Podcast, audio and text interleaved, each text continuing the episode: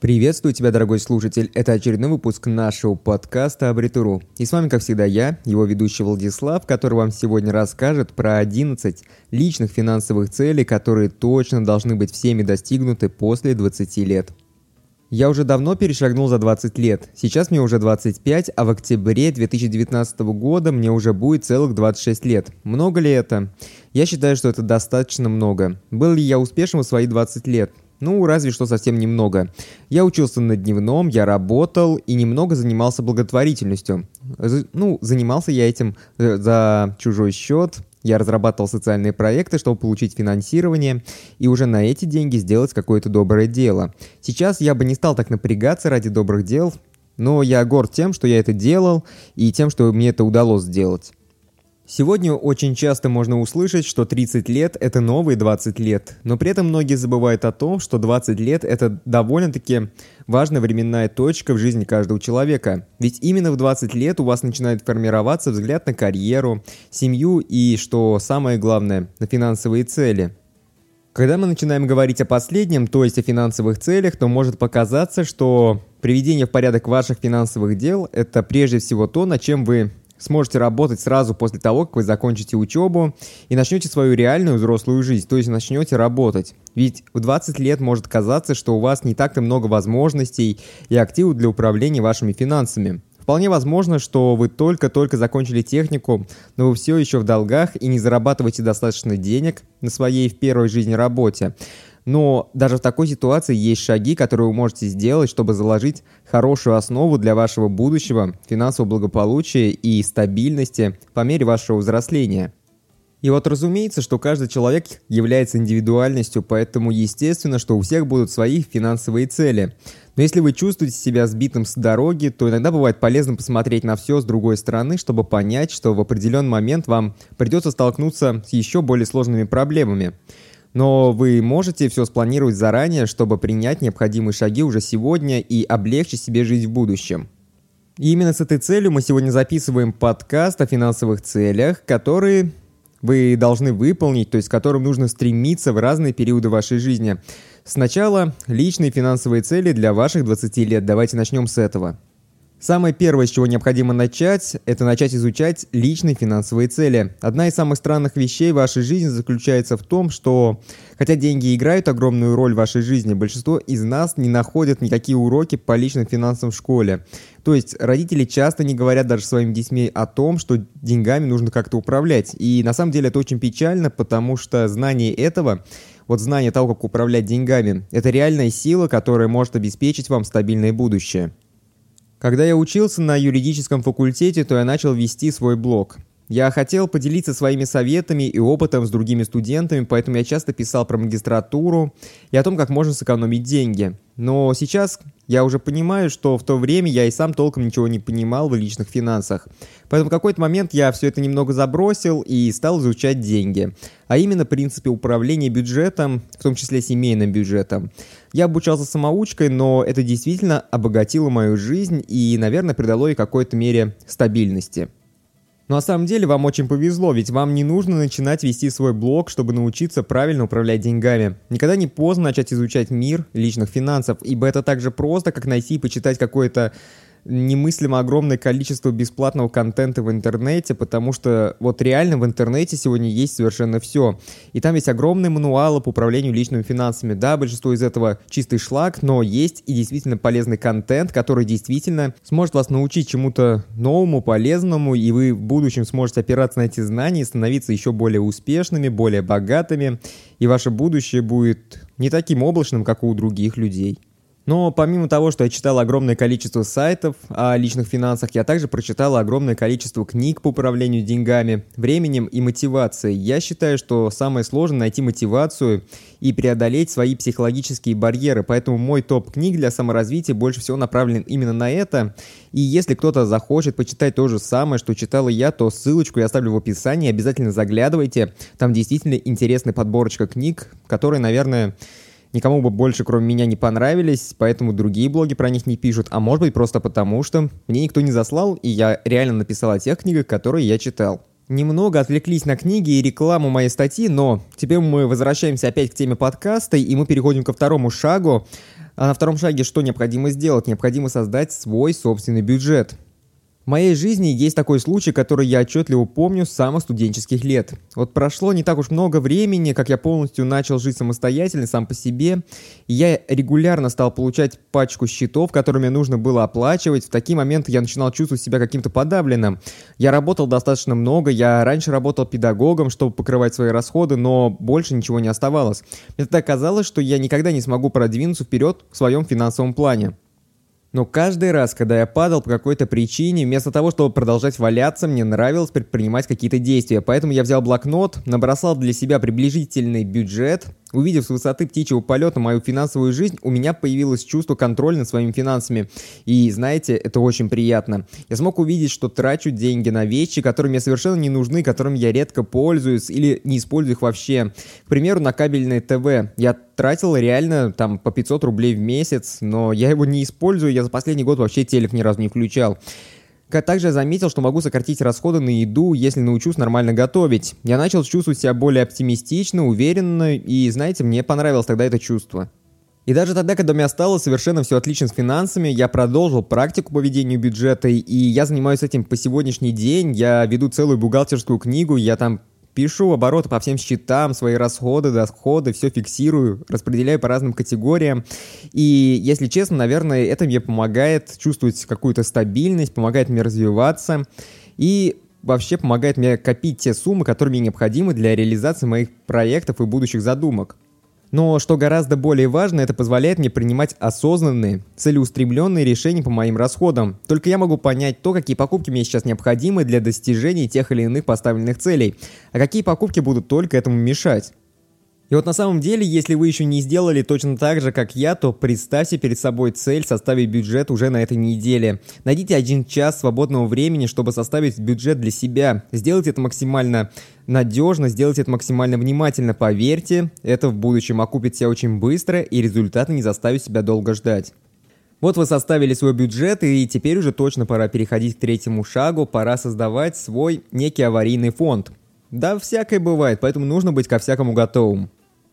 Когда-то в вашей жизни точно будет такая ситуация, когда вам неожиданно понадобятся деньги, и вот вместо того, чтобы брать на себя большое количество долгов, чтобы заплатить за неожиданный ремонт автомобиля, используйте наличные из своего личного аварийного фонда. Это такая некая дополнительная денежная подушка, которая однозначно вам пригодится для достижения каких-то долгосрочных финансовых целей. Я не из богатой семьи, но я всегда понимал, что нельзя тратить все заработанные деньги. Я всегда старался иметь в наличности приблизительно 50-100 тысяч рублей на свой черный день день.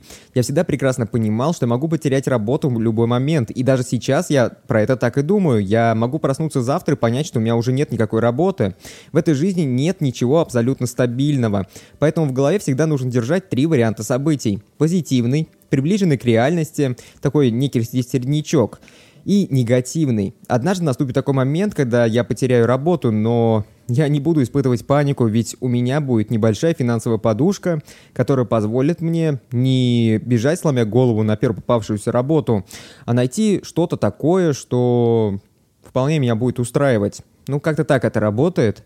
И вот знаете, с чего вам нужно начать? Вам необходимо поставить перед собой цель накопить минимум 100 тысяч рублей в своем аварийном фонде. Я уже упомянул в одной из, из своих статей, что я использую на андроиде программку финансиста, потому что там все очень круто, там реально удобно ставить перед собой финансовые цели и придерживать своего финансового плана. Ведь там даже есть отдельный интерфейс, чтобы настроить свой бюджет и там вполне есть все нужное, чтобы удерживать себя в рамках этого настроенного бюджета. Реально удобно. Если у кого-то Android, то обязательно попробуйте, скачайте это приложение. Наверное, ссылочку я тоже на него оставлю в описании. Может быть, кому-то реально пригодится. Ну а мы переходим к нашему четвертому шагу. Необходимо устранить все свои задолженности по кредитным картам. Вы можете мне не верить, но одним из лучших вложений, которые вы вообще можете сделать в свои 20 лет, это будет ликвидация долгов и полный отказ от кредитных карт. Процентные ставки у нас не маленькие, они нередко превышают 18%. Если мы будем говорить про кредитные карты, то там проценты еще немного даже больше. Специалист по личным финансам Бет э, Коблинер в своей книге отмечает, что Когда вы отказываетесь от кредитных карт и кредитов, то фактически вы выплачиваете себе эти проценты.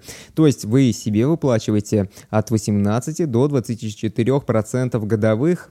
Ну, согласитесь, это просто отличная окупаемость, это вообще отличное решение. Это же деньги, которые вы могли бы отдать банке, вы просто отдаете эти деньги себе. По-моему, это очень круто.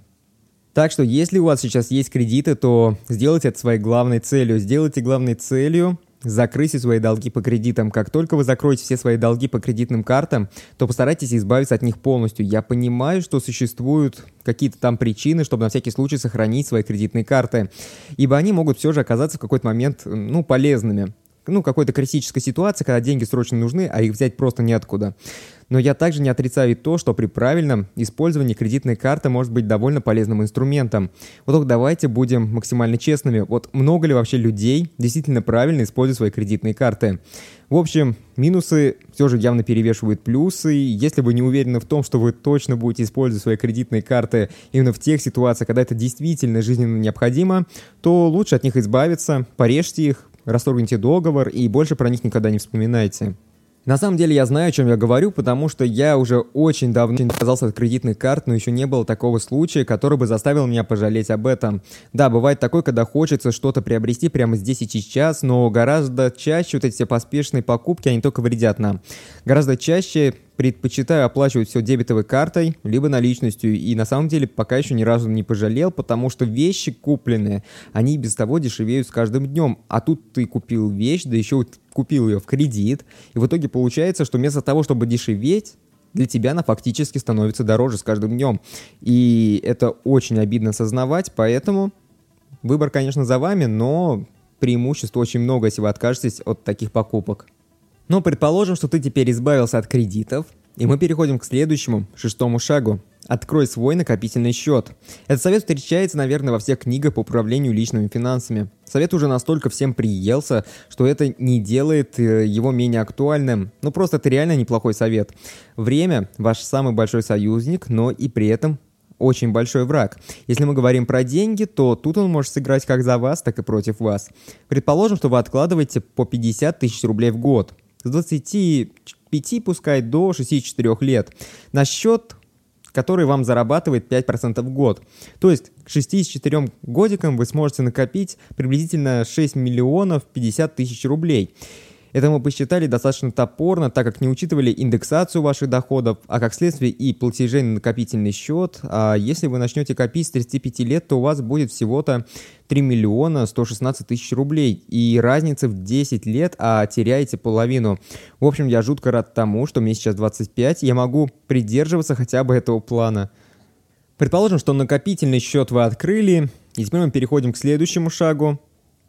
Постарайтесь найти дополнительную подработку. Помимо поиска способов сэкономить деньги в возрасте 20 лет, необходимо озадачиться и поиском возможности заработать дополнительные деньги. Мы как-то на нашем блоге уже писали о том, где можно подработать и где можно заработать немного денег, поэтому рекомендуем ознакомиться. Ссылочку я где-то оставлю в описании, там чекайте, смотрите. Вам необходимо сформировать привычку создавать несколько источников дохода. Это не только поможет вам зарабатывать больше, но и позволит вам чувствовать себя более уверенно и более стабильно. Рынок труда сегодня очень насыщен и он очень нестабилен, поэтому рассчитывать на постоянную зарплату было бы очень глупо. В целом никогда не стоит класть все яйца в одну корзину, необходимо иметь разные источники дохода. Еще раз помните о том, что как я говорил ранее, да, а, любую работу вы можете потерять уже завтра. То есть вы проснетесь и с ужасом понимаете, что у вас больше нет работы. Но когда у вас несколько источников дохода, то вроде бы потерять работу уже не так страшно. Ну, предположим, что вы с этим справились, поэтому мы снова переходим к следующему шагу. Практика ведения переговоров. Если есть какой-то навык, которым я бы хотел овладеть как можно раньше, то это реально навык переговоров. К сожалению, к 20 лет я совершенно ничего в этом не понимал, а более-менее как-то стал в этом разбираться примерно после 23 лет. И на самом деле я себя очень сильно за это виню, ведь я потерял огромное количество денег из-за того, что я не умел вести переговоры. Если бы я уже тогда что-то в этом понимал, то гораздо быстрее бы становился более перспективным, я бы быстрее получал повышение, что позволяло мне суммарно сегодня заработать гораздо больше. На самом деле переговоры помогают нам всегда, ибо мы можем договориться о, тени, о цене всего, о цене дома, о цене квартиры, машины, бытовой техники, электроники, страховки и даже медицинских услуг. Это необходимо практиковать, потому что это реально определяет стоимость нашей жизни. И нет, я не оговорился, все правильно. Я имел в виду именно стоимость нашей жизни, потому что каждый прожитый год он обходит нам в какую-то копеечку. Например, мы там запланировали сделать ремонт. Мы не смогли договориться, чтобы мастер сделал нам ремонт подешевле, поэтому вместо 80 тысяч рублей нам ремонт комнаты обошелся в 100 тысяч рублей. А ведь эти 20 тысяч можно было бы как-то потратить более эффективно. Аналогичные ситуации могут быть везде. Вы покупаете новую квартиру, вы можете договориться о хорошей скидке. Вы устраиваетесь на новую работу, и там вы можете договориться о зарплате повыше, что в перспективе вам даст просто огромную сумму. Да, то есть я хочу сказать, что вы можете зарабатывать намного больше, если вы договоритесь о изначально более высокой зарплате. За несколько часов подготовки, чтобы повысить свою уверенность, вы всегда сможете увеличить свой доход на сотни тысяч рублей в год. Только вдумайтесь в это. Эх, что-то я отвык от таких длинных подкастов, и вот он уже длится целых 15 минут, мне это кажется целой вечностью, потому что у меня обычно длина выпуска никак не превышает там 5, ну максимум 8 минут, а тут уже целых 15, но мы подошли к самому последнему шагу. Мы подошли к девятому шагу, где я вам советую установить долгосрочные финансовые цели. Если вы сможете реализовать все то, о чем я говорил ранее, то есть э, достигнете всех ранее описанных финансовых целей, то вы окажетесь в каком-то моменте своей жизни в отличном финансовом положении по сравнению с другими людьми. Это тот самый момент, когда пора задуматься о долгосрочных финансовых целях. Это может быть накопление определенной суммы, которая необходима для, предположим, первоначального взноса для покупки жилья, либо для других важных целей. В общем, каковы бы ни были эти цели, запишите их и начинайте работать над ними прямо сегодня. Нет, начинайте над ними работать вот прямо сейчас, после того, как вы дослушаете этот подкаст. И вот вполне возможно, что вы не считаете важными те цели, которые я озвучил в данном подкасте. Да даже наиболее вероятно то, что вы считаете наиболее важными какие-то другие цели, которые, как по вашему мнению, должны быть достигнуты к 20 годам. Если у вас есть мысли на эту тему, то я буду очень рад общению в комментариях, особенно если это общение будет ВКонтакте в комментариях, потому что там я наиболее быстро отвечаю. Поэтому Предлагаю побеседовать на эту тему, предлагайте свои цели, рассказывайте о них, рассказывайте о том, чего вы смогли добиться там в возрасте плюс-минус 20 лет, какие финансовые цели вы перед собой ставили и какие из этих целей были достигнуты. Ну а на этом все, вот такой вот подкаст получился. Я не могу сказать, как обычно, что подкаст получился небольшим, потому что он вышел намного больше, чем все остальные выпуски, но я надеюсь, что он вам все равно понравился, а если он вам понравился, то давайте традиционно поставим лайк, сделаем репост, и если вы слышите сейчас меня, но еще не подписаны на эту группу, то просто подписывайтесь на группу подкастов Абритуру, потому что дальше нас ждет еще больше интересных тем.